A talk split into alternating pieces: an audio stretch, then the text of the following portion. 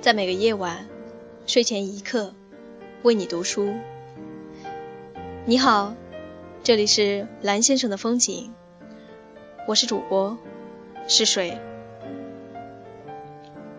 今晚将继续与你分享《小王子》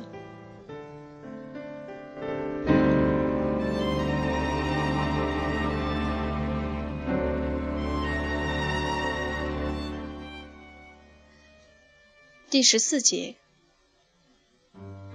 第五颗行星非常奇怪，这是最小的一颗，上面刚好只能容得下一盏路灯。和一个点灯人，小王子好生纳闷，在天空的一个角落，在一个既没有房子也没有居民的行星上，要一盏路灯和一个点灯人，又能有什么用呢？不过他还是对自己说，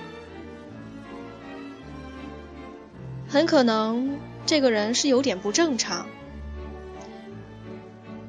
但是，跟那个国王、那个爱虚荣的人、那个商人和那个酒鬼比起来，他还是要比他们正常些。至少他的工作还有意义。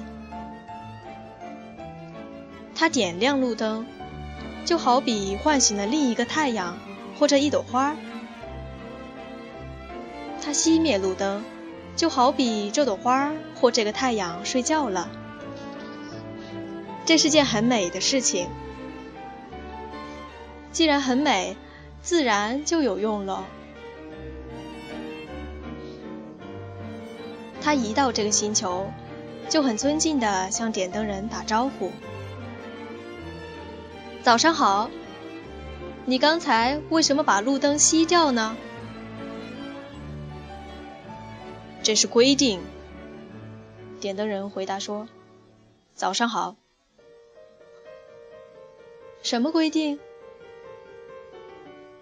熄灭路灯呗。晚上好。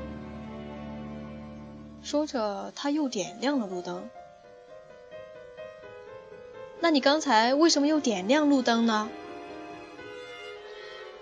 这是规定。点灯人回答说。我弄不懂，小王子说：“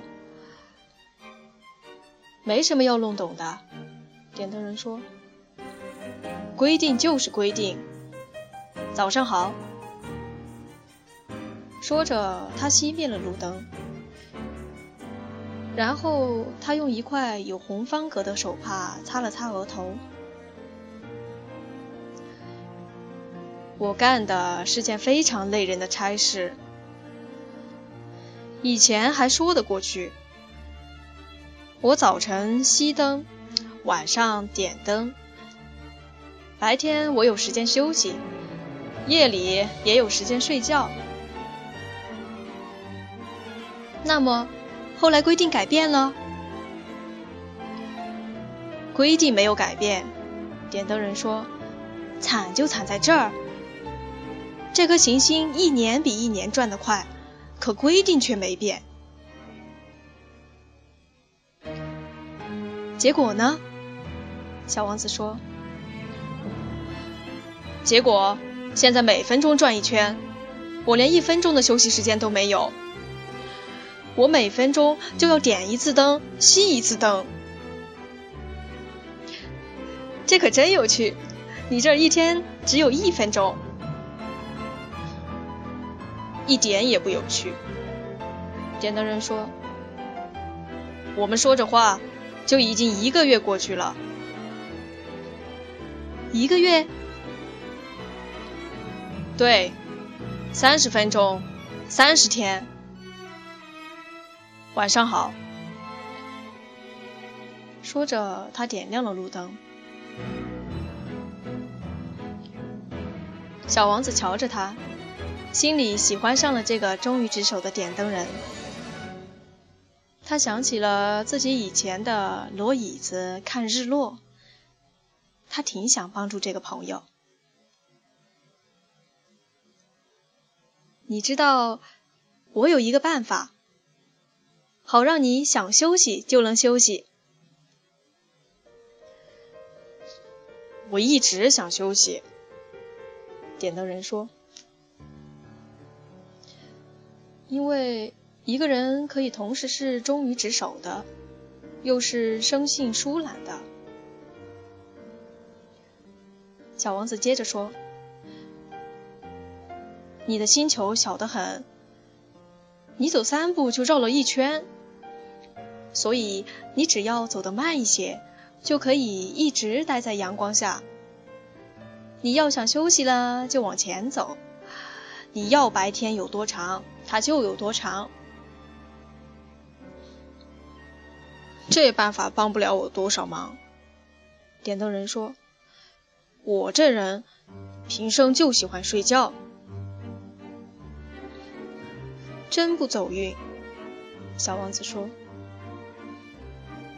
真不走运。”点灯人说。早上好。说着，他熄灭了路灯。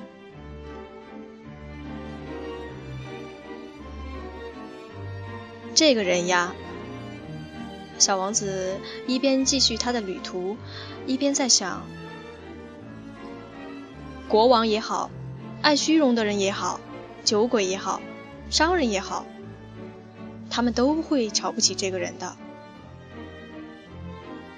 可是，就只有他没让我感到可笑。也许这是因为他关心的是别的事情，而不是自己。他惋惜的叹了口气，又自言自语：“只有这个人，我可以跟他交朋友。可是……”他的星球实在太小了，两个人挤不下。